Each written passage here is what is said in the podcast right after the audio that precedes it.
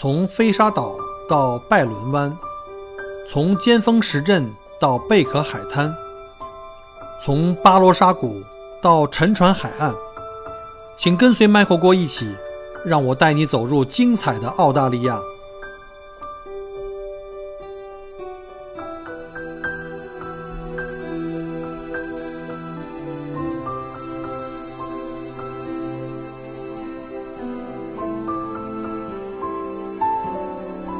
各位听友，大家好，欢迎再次收听麦克郭聊澳洲。今天是二零二零年的四月十二号啊，今天是星期天，也是我们复活节假期。那今天呢，很荣幸我们又请到了我的好朋友，在我们在黄金海岸的同行啊，我的这个同行做这个民宿的李美女。上次我们讲过一期节目，介绍她在澳洲移民的一些经历。那今天我们再次有请她来给我们讲一下，在疫情状态下，澳洲人民是怎么生活的。有请李美女。Hello，Michael，你好啊，各位听友，大家好，呃，我又来了。你又来了。上次节目之后，你知道很多人，呃，要求我把你的名片啊，把你的微信名片发给他们，我也不知道他们有没有加你啊。对，上次确实是，嗯，嗯没错，上次那个，呃，在郭主播的那个就是提携之下，然后有确实有很多朋友加了我们的微信，然后也表示了说，呃，挺喜欢我们这个我这个人的风格的，然后可能蛮契合的，反正就先加上微信，说如果有机会来黄金海岸的话，一定来我家看看，嗯，我也蛮开心的。嗯，不过很遗憾哈，我们这个 录完节目没多久就这疫情就开始了。啊，确实没想到，对呀、从二月一号，这个澳洲政府开始就完全对中国游客，后来又对什么韩国呀、伊朗啊都开始了嘛，现在就对全世界了，对我们的旅游业嗯，就重创啊。对，致命性的 打击是吧？就是呃，就完全没有嘛，就完全没有单嘛，就都 cancel 了嘛，就全都取消了，不管是国内的、国外的，因为嗯，就外国人他也是会是，因为你你但他本身在呃禁令的时候，因为我们好多是本本地的游客嘛，就其他城市的，就是澳洲的。这边儿。对对对对，澳洲还有那个呃其他国家的，就首先澳洲整个封国了，封国了，外国的肯定来不了。然后他们在呃没有得到确切消息之前，肯定也也会有一些那个预估嘛、预判，所以他们也要会为自己的生命安全着想，就取消了。那国内的就是澳洲一封城，就各个城市、各个各个州封了，然后之间就没有办法再往来了嘛，这肯定都取消了。就现在就完全没有任何单。就是从你，就是你，你的单子从什么时候开始取消？就是完全是零的呀。嗯，我想想，啊，三月中旬吧。就是三月中旬以前你还有单子呢。对对对，是三月中旬肯定之前还都有的嘛，就是从春节以后一直到后面延续的各种。嗯因为海外，我觉得可能海外相对于中国可能爆发的相对晚半步，所以可能最开始因为对我影响是比你早。二月一号，澳洲就宣布对中国开始旅游禁令，所以我就直接就就在二月的四五号就归零了，因为已经出来的就春节前出来的游客还在澳洲嘛，所以做完了他们的团就基本上归零了。后面还没出发的人基本上全部都退了，所以我从二月初就开始，你倒是还还有到三月中的，说明你还比我还晚半拍。对对对，因为我这边之前我记得上一期也大概说过，我这边大部分的游客人哈还是本地的或者是呃其他国家的，呃国内的客人还是少部分。所以可能这就是呃，我这边主要影响的是看澳洲本地的一些政策、封锁的政策，以及其他国家的政策吧，啊、所以就是比你稍微晚一点。OK，那还不错，说明你们现在经济收入虽然也受影响，但是比我们会好一点，至少比我多挣一个月的钱啊。估计你们家现在桌上，估计你们家现在桌子上还有肉吃吧？你是已经没有肉吃了吗？我这个早晨就是牛奶麦片儿，晚上牛奶麦片儿，就中午只能吃一顿了，还不一定有肉。哎呦，你怎么那么逗？那、现在也是因为在家憋得慌，然后呢，每天不出去跑了嘛，呃，怕自己身体、身体开始长胖，所以呢，我也在家里没事儿干就开始健身减脂，要不然的话这个体重蹭蹭的也受不了啊。我的天啊，你实在是太有自制力了！你 居然闭关在家的时候，不是闭关在家的时候还能够在家减脂，你真行！我们这自从呃，我想想啊，我们在家已经待了四周了，呃，在我们孩子的学校还没有宣布停课制的时候，我们就已经自己请假了，我们自己请了两周的假，等于就不去上学了。哦，嗯嗯，就呃四周之前到现在正好整四周嘛，这四周我们在这四周里，我本人已经减了嗯两公斤了，嗯，你自己还这监测体重是吧？跟我一样，我也是。对，那肯定要称的嘛，对你总不能说真的是闭关之前是个丸子，闭关之后变成四喜丸子了，这谁受得了啊？这个对吧？这不行不行，就但真的是就很快嘛，因为在家我发现这个特别逗哎，就是。要不说他们说这个啊，国外的华人打全场，就是上半场的时候帮国内，然后因为有的华人还是在春节期间回国嘛，回国他其实也经历了刚开始的那个阶段。嗯，完了回来，呃，非常觉得好像松一口气了。结果没过多长时间，然后自己的所在的这个呃国家也开始了，就是打全场，就是呃抗疫的这个状态其实和国内很相似。然后在国外闭关的时候和国内。朋友经历的也基本上是一个阶段，就是同同样的阶段。就比如说，大家刚开始，呃，就是没什么事儿，可能大家在家刷剧啊，然后怎么样怎么样。到后来，基本上全都回归到然后做美食、研究吃的上面了。就现在，澳洲还有做花园啊！我看我看那个你老公在刷朋友圈。嗯，哎，对对，没错没错，就是澳洲这边就是还可以做 handyman 嘛，还可以自己在家什么整理整理花园啊，还修修东西，弄弄这个。我们家邻居已经，我们旁边那家，还有我们旁边的旁边那家，分别在门口堆了很多的石子，大家都开始 整理整个自己的家，呃，这个房屋了。就反正闲着也是闲着嘛。但是我觉得中国朋友的朋友圈，就包括我们在澳洲的这些那个华人的这些群的朋友圈，基本上都是在晒美食，晒各种各样的。没错，没错。啊，所以体重能不长吗？对啊，是啊，你看我这四周已经长了这么多了，哎呀，我也是觉得这个未来不可期啊。是，我也很担心，因为每年的这个春节正好是我的旺季，我的旺季的时候，我的规律一般都是。呃，从我进到十二月份开始，体重就直直线开始下降。大概到两月底三月初的时候，我大概是两个月能减到大概五公斤，啊。但是今年呢，因为对体脂我最好的时候，去上一个夏天我量的时候十九点几吧，然后呢这两天就这两天就直线奔二十一去了，所以我说再不减不行了。哎，你带团那么累吗？就是带两个月的团要减五公斤啊？五公斤不算什么呀，五公斤真的不算什么，因为你不知道，其实导游很很辛苦，因为我们这导游跟，呃，我们这个分两种啊，一种是散团导游，就是这种跟大车的，你就坐在车上就光说话就行了哈，这是我也做的，但是我百分之九十九点九可能都是在做这个我们叫私导，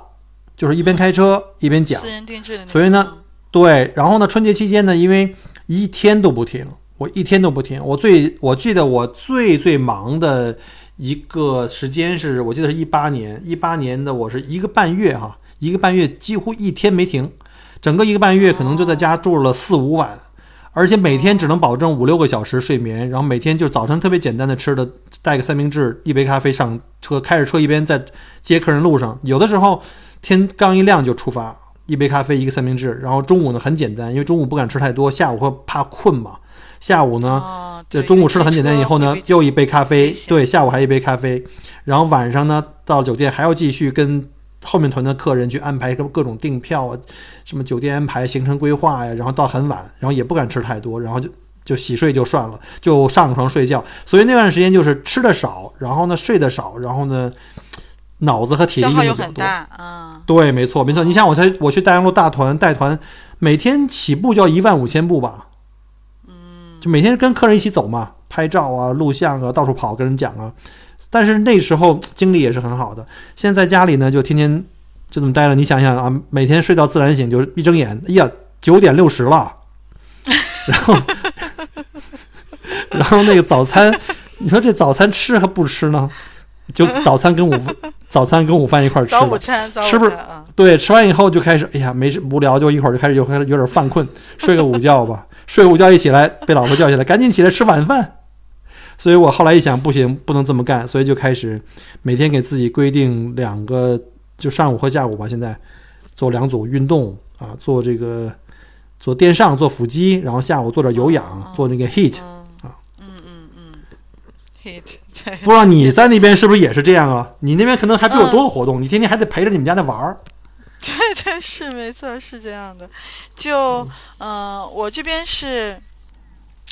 呃，我觉得自从我们家开始了这种闭关的状态，我真的是挺忙的每天，因为从呃闭关第一天开始，我就和我家娃制定了一个很满的呃，他嗯时间表，就每天从早上九点一直到下午五点，然后大约大概每个一个每一个小时就会有一节课，然后中间会有一些休息，然后五点以后呢，主要就是吃饭呀什么其他的那个灵活时间了嘛。但是我们会严格按照时间表来，比如说嗯几八点到九点干什么，九点到十点干什么，十点到十一点干什么，就就反正真的挺忙的。我觉得，呃，我家娃自从不上学校上学了，可能学的东西比在学校要学的多，就是这种。然后我们每天澳洲学校也没教什么东西，对，尤其是小学嘛，尤其小学三年级以前，基本上不太教什么的，真的是不太教什么，不是基本上 就真的没有。然后我们每天下午四点开始，四点到五点是我们运动时间，就我就为了。你知道吗？就是那个呃，加强锻炼，然后增强体质，保卫自己嘛，锻炼身体啊，嗯就这样。然后就以前我已经其实一年多没有运动过，也没有去过健身房了。然后因为闭关开始，每天在家运动，带着我们家娃一起，每天一小时，呃，先做一些那个呃，也我觉得不能算有氧吧，因为时间太短，可能二十多分钟的比较剧烈的运动嘛，就是什么蹦蹦跳跳啊，什么跑啊之类的，然后再做二十多分钟电上运动。我们家娃呢跟我一起做电上运动，不知道过了两个月以后，他会不会有腹肌啊，什么那个什么，呃，那个比基尼桥啊，什么什么那个马甲线啊之类的，不知道他会不会有哦。啊？就是这样的，嗯就反正倒是感觉挺比以前健康了，就但是确实是吃的比以前好多了，对，没错。对，很然后对，反正天天我觉得挺有意思的，就我觉得看以前在宅的时候。国内的好多的我认识的朋友，吧，他们也都有娃嘛，然后就就很煎熬嘛，因为国内有很多很多很多的网课，我真的见过住在我们这儿的客人，就是在春节那段时间，呃，国内很严重的时候，啊，他们就在我们这儿就一直不走，走了待了很长时间嘛，就真的每天刷网课，从早上八点一直刷到晚上十点那种。就老师不停的会给你加压，然后不停的会艾特你，然后告诉你，哎，你还有什么什么没教，你还有什么什么没做，今天又给了什么什么东东西。他们在这里为了为了教网课，呃新买了打印机，然后就就那种你知道吗？非常夸张的。嗯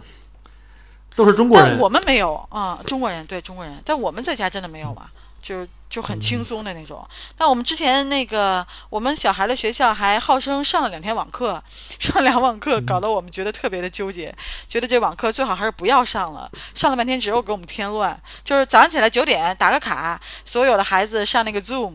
呃，跟其他同学啊，嗨，大家好，哦，今天我们要我们要过了什么美好的一天，要写点什么东西，大概过十五分钟，然后就拜拜了，拜拜。下午两点半再上线打个卡，然后老师说，哎，你们今天都干嘛了？然后点几个孩子说几句话，没了，两天都是这样的。哎，我听说好像我不知道在昆州怎么样哈，就是维州我们这边的教育部和这个各个学校刚刚通知，因为我们今呃昨天州长通知这个我们的这个隔离又延长到五月十一号了，又来多了几周。哦，然后呢，我们现在所有的学校呢，包括我孩子的学校已经通知了，Term Two 马上开始，因为星期一就开学了嘛，我们都是在网上上，我们都只能是在网上上。嗯嗯嗯对，现在昆州昆州特别慢，你不觉得吗？就昆州整体上就是维州，你们维州真的是最牛的。我感觉这个维州的速度特别快。当时呃没有说那个关学校的时候，维州的州长不就是说，如果要是整个没过没通过，国家那边没有层面呃没有决定的话，他会自己自行决定那个维州的状态嘛。然后就是维州真的很厉害，然后就什么都很快，然后就新州，然后昆州就跟没睡醒，你知道，就那种状态，就大家都已经睡过一轮了，对，睡过一轮了，一觉都醒了，他才开始就那种状态。我相信，因为跟昆州这个情况没那么严重有关系。这不严重，他没有这种压力嘛。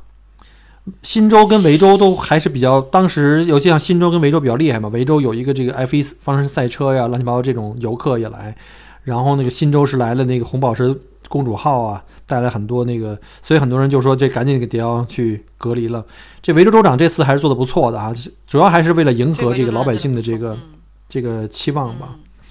那现在你们昆州算是叫 lockdown 吗？就是我们这边已经是 stage three 了，就是随时可能还会有 stage four，就是更加严格的这个封隔离和这个封城措施，甚至都不能随意出门啊。前两天经常我们这个华人圈里这个微信群里在分享，就是谁出门又被罚了，罚了一千六百五十多块钱。就是你出门，或者是说你在街上跟别人不一定跟不一定是跟自己家人啊，跟别人。可能一起走啊，或者进超市买东西，没有没有实施这个隔离措施的话，一个人一千六百多。现在警察在我们那个格兰的 shopping center 附近啊，那些咖啡店门口转悠，你就算开门，两个客人之间的距离要超过这个好像一米五吧，地上都得画着线啊，画着星啊什么之之类的。我不知道昆州有没有这个罚款啊？嗯，昆州也有，但是好像到目前为止也没听说谁被罚了。嗯。因为你想，昆州，昆州不能和维州和新州的那种定位，嗯，相就是相提并论。我觉得，因为一个人口密度其实也真的差很多。然后它包括那个就是，嗯，维州和新州也是属于那种枢纽嘛。然后国际的交流也多，然后这种从国外来的人也确实是很多。那相比之下，昆州其实还是蛮，怎么说，就是嗯。就是蛮偏僻的那种状态，嗯，而且这个人口密度也呃小，然后就是分布的也很分散。我觉得本身这种状态就应该啊是比较好控制的状态。就但凡你采取一点措施，应该就很很好，很容易做到稳定。所以这个嗯，所以这个就是嗯，倒是也没有听说像什么新州那种。就很夸张的，就是政府下令说已经呃禁止各种那个群体活动了，结果还很多很多人去海滩晒太阳那种，倒是也没有听说这种状态。就是 我感觉可能是不是这个昆州这边老百姓更淳朴一点，就是没有那种过激的状态，但也没有那种就是嗯。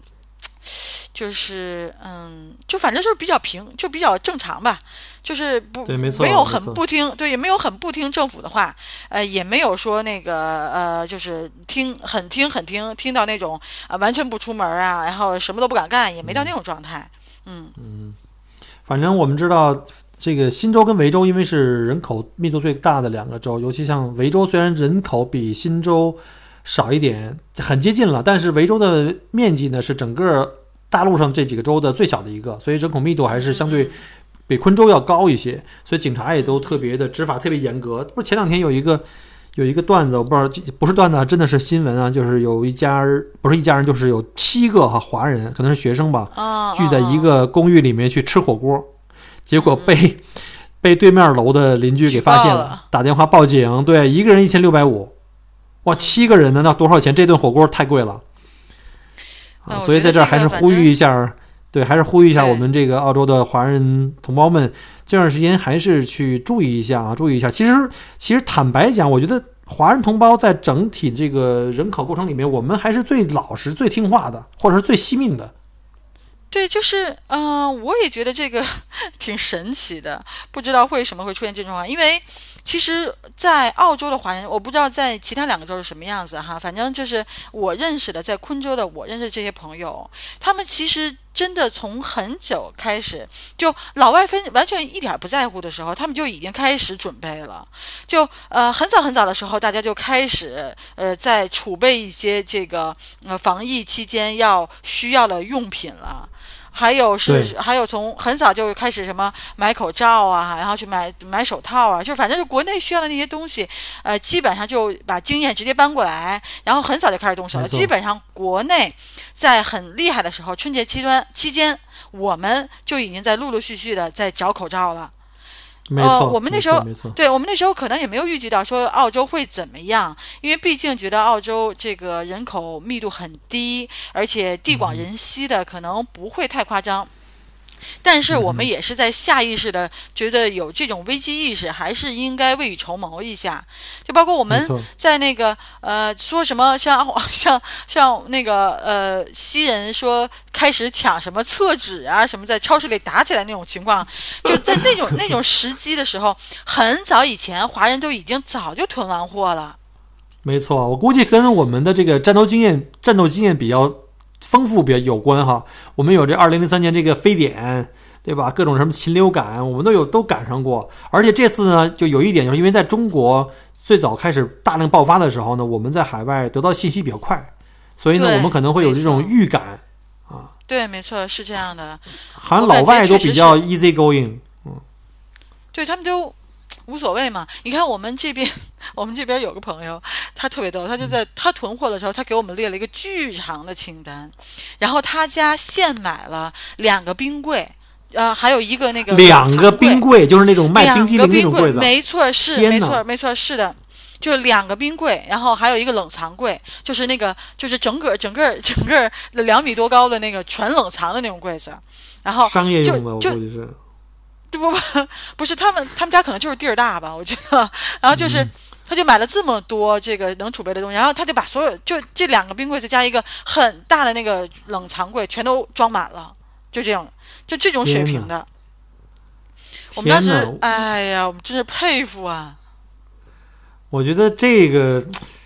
跟他一比，我觉得我就突然间心慌了，你知道吗？我就一个双开门冰箱，我我看我大概是一星期的储备吧。我每一星期出去买一次，但是不是说一星期就吃没了？我是说我大概一星期吃了我的就是新鲜那种绿叶菜，可能就基本上吃了，呃百分之八九十了。但是我的冻的肉啊和冻的蔬菜都还有储备，还能有再吃一个月以上。但是我每次出去都要买牛奶啊、买菜，还有水果呀。嗯嗯。我不知道你多长时间出去买一次啊？我没出过门这四周。那就光是你们家老公出门是吧？不，他这四周呢，大概出过两次门吧。反正每次出门之前都会被我嗯遏制一下，然后遏制不住了，他还是要出门了。但是他基本上出门都是必须要出哈，就是像你说的，也可能买点牛奶什么之类，这些这些没办法，没办法储藏时间长。但是你知道吗？就是我发现，就这个通过这次疫情啊，真的是催发了这种线上的呃服务，在昆士兰，没错，就在黄金海岸。我真的，我觉得一下就跨越了十年的状态。你知道我在中国当时觉得最方便的就是外卖嘛，就随时随地可以叫各种外卖，然后想买什么买什么，然后很快就能到。对，没错，就这样的。你还有什么那个就是，嗯，就就瞬间就能闪送什么这种东西，你知道吧？当时我就觉得，哎呀，中国真太方便，北京太方便了。在澳洲什么都没有，在澳洲之前，你知道叫个快递，我原来叫一快递可牛了。就是告诉你哈，我取货的时间，我知道我不知道维州是不是也这样哈？这边昆州交快递，他说取货的时间说早上八点到中午十二点，这段时间都有可能来取货，也不告诉你具体什么时候，也不会提前联系你。如果这段时间，对，没错，如果这段时间你不在，他还要扣你钱。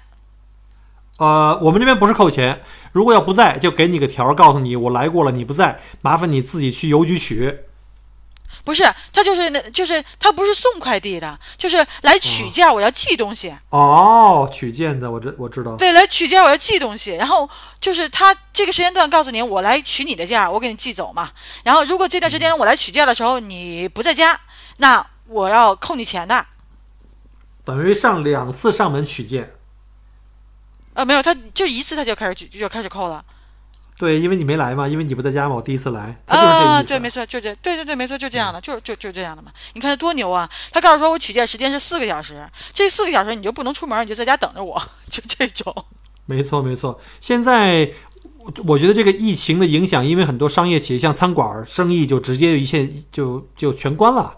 咖啡厅就全关了。所以现在很多华人的的这种超市反而现在火起来了。本来是他们也面临这种，就是老百姓不敢出门了嘛。但是毕竟还是要买的嘛，他们就抓住这个契机。很多的超市在澳在墨尔本这边的超市，它是每一个超市老板都会自己有几个叫团购群，就是你们我把我的东西和价钱和品种放在网上，你们就在群里面，你们谁要什么东西，我每天收这个单子，我每天给你们送货。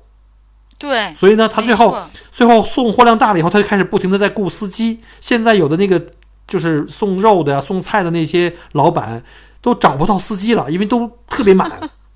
对吧？我估计可能以后会催生一个行业，就是专门就是我根本不做门店了，我就给你送，我就有仓库就好了。错，对，没错，就是这样的。哎，我真觉得这个真的是说这种啊、特殊的情况下，真的是有很多是消极的一面哈，但是也确实是嗯、就是就推波助澜的一些积极的东西。那没错我们这边就黄金海岸这边真的是啊、餐厅，就像你说的，就是超市，然后那种呃蛋肉店，然后嗯真的是就就这肯定是以前五六倍的那种收入，嗯、绝对不会比这个低的，就根本每次就是每次都是。都是抢光的那种，预定光，而且像你说的，就是我可能以前就定买一一周的量哈，现在我一定要定一个月的量。我定一个月的量呢，我到每到每到吃了两周半的时候，我觉得哎呀，我又要补一个月的量了，就是它重叠的部分也够它好几个星期了，所以就是对，没错，对，就真的是，嗯，反正几家欢喜几家愁。呃，我觉得哈、就这种这种那个线下服务，就是线线上预定，然后这种快递呀、什么之类的，在这段时间真的是飞速发展。没错，没错，没错。我们这儿也是，现在墨尔本都是送货的，在路上跑，基本上自己出去，就华人里面，可能老外还有还有去超市自己买的，大部分华人里面，可能我估计这个快递的这种网上订，然后送到你家的这个。这个是非常非常多的。我今天早上还接了一个快递，订的什么朋友帮我订的什么蛋白粉啊、乳铁蛋白啊，什么哦 为了减脂是吧？呃不是不是，就是为了也是为了增加抵抵抗力嘛。然后什么麦片儿啊，什么之类的，嗯，还对。有米呀、所以我这个我基本我从来我这四周没出过门嘛，嗯、就嗯都是在网上订的，就是送的什么呃肉啊、蛋啊，然后菜啊，这都是在网上订的。嗯所以尤其是那个像你们可能好，你们家里就总共才两大一小，对不对？我们家的人多，我也不可能存像你存那么多的。我们家是我跟我老婆带我们家孩子，我们家孩子已经是成年人了，十五岁，一米八四，他吃的比我还多。哦，然后呢，我还有带两个老人，还要带两只狗。我每次出去还要给那狗买狗狗粮，然后哎所以我每次出去要买一大车。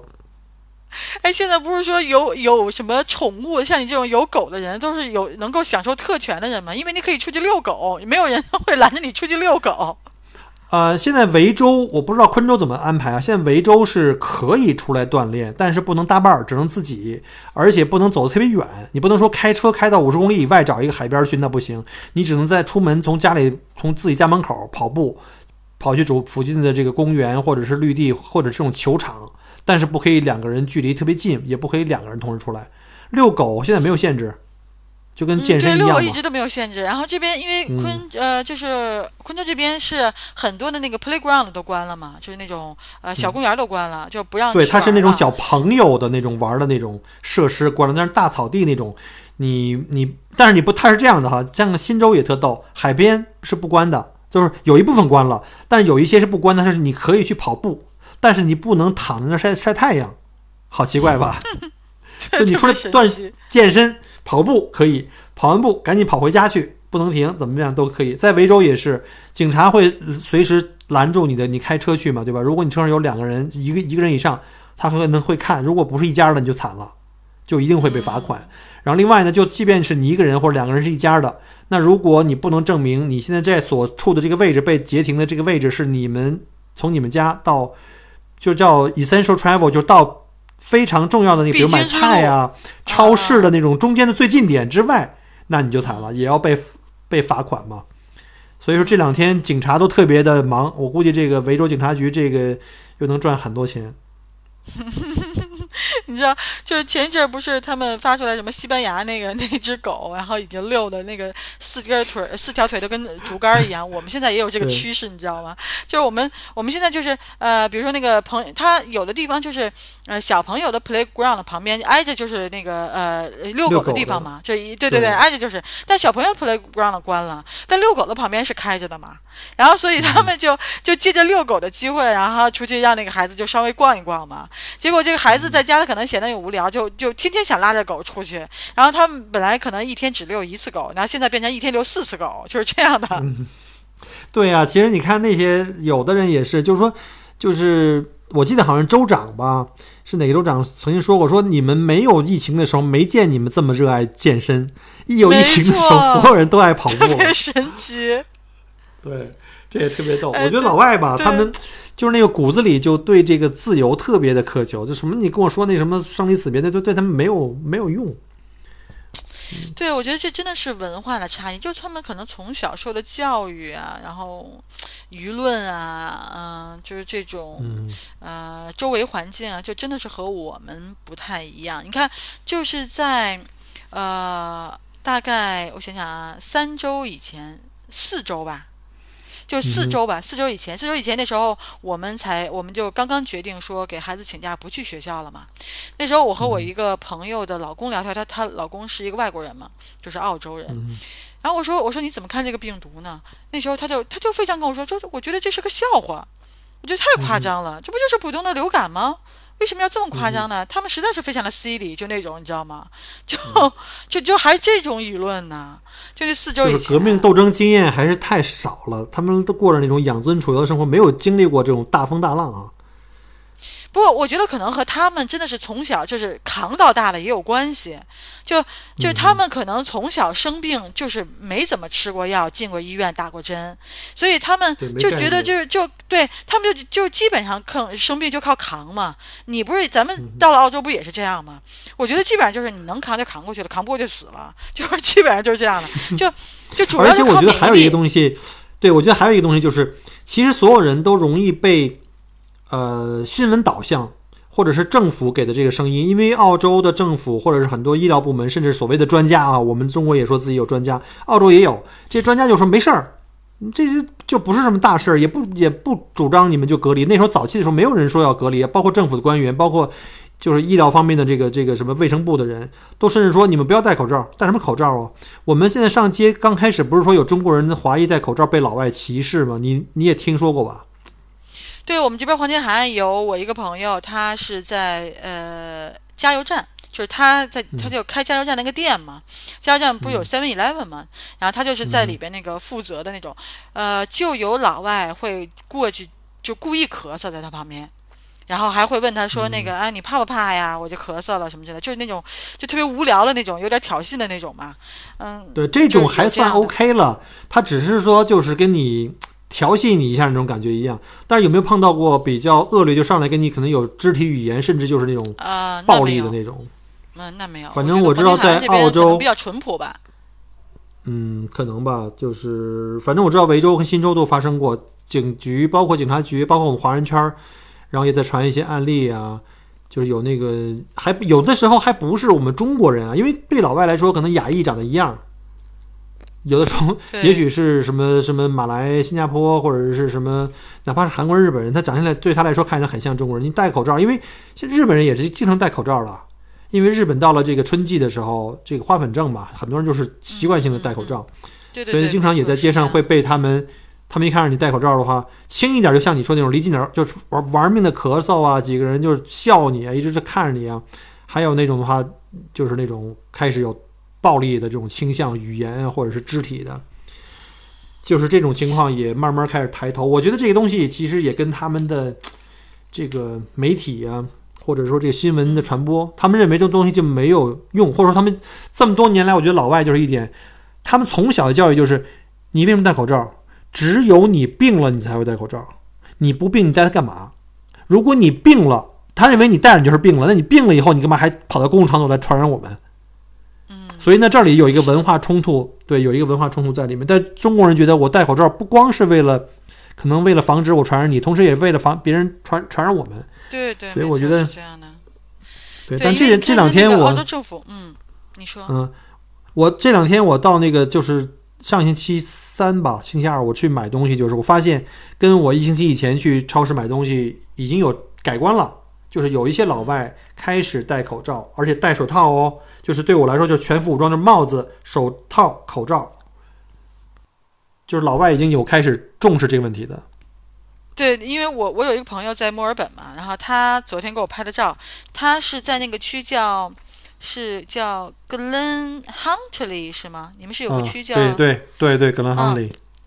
他是在那边的那个 w o s 买东西的时候，就就有看到老外穿着防防防护服 买东西的，特别逗。他穿着防护服，戴着眼镜儿，真的，他拍照然后发给我们群里嘛。啊，我不觉得真的是啊，老外真的是挺蛮极端的，你知道吗？就刚开始啊，什么觉得什么事儿都没有啊，跟我没什么关系啊，不就是 流感吗？我扛一扛就行了，我免疫力很强，我很厉害那种。然后现在已经夸张的是真夸张，就很。真的很逗，但我觉得他这种真的是从他们从小开始，你不觉得这边的人就一个是像你说的，就是政府他的舆论导向，他其实从一开始的时候，政府我觉得好像大概到三周以前，政府还在说什么，呃，不用戴口罩，没有必任何必要戴口罩了，对不对？对。然后大概是在两周左右，两周以前左右开始慢慢的说啊，可以戴口罩了，可能戴口罩也会有所帮助的，对不对？就是就是一个是政府这边的舆论的导向，然后一这边可能。国民就不管是各任何国家，大部分的国民还是会觉得政府的这种宣传是值得听信的。然后呢，那他们就还是那样的对待嘛。那还有一点，我觉得就是就是从小到大，他们主要是扛。你看我那个牙医，我牙医给我看牙的时候，他从来不戴口罩，特别神奇。就那种你的牙医给你看牙，他不戴口罩，那他的脸离你的脸这么近，合适吗？对，所以这，但他就是不戴口罩，我也不知道为什么。然后我也我也问过他，我说为什么？我哎，我问过他吗？我可能没有问过他，我可能在心里问过他。对，因为我觉得可能问出来有点尴尬吧。我但我在心里肯定问了他无数遍，你知道吗？直到我我决定再也不去了了之前的那一次，我就说，我说你能不能戴上口罩？然后我说这个是其实是对你的帮助，就然后他还跟我开玩笑，他说没关系啊，我有我我有我的维 C 啊，我会吃我的维 C 的。然后他他给我弄牙，他就说那要不要你戴上口罩，这样你就比较安全了。就这种你知道吗？他你你弄牙你怎么戴口罩啊？对，所以就是说嘛，他就只是只是调侃而已嘛。啊。而且我觉得这个不光是为了防护，首先就在没有疫情的时候，你作为牙医跟别人不一样哈，你要趴在我脸上给我修牙，你离我那么近，你不戴口罩不小心都能亲上了。这个我倒是真没想过，这 对，因为反正反正那个对，因为反正弄牙的时都是闭着眼睛的嘛，戴着墨镜的，确实我也没想过这个问题。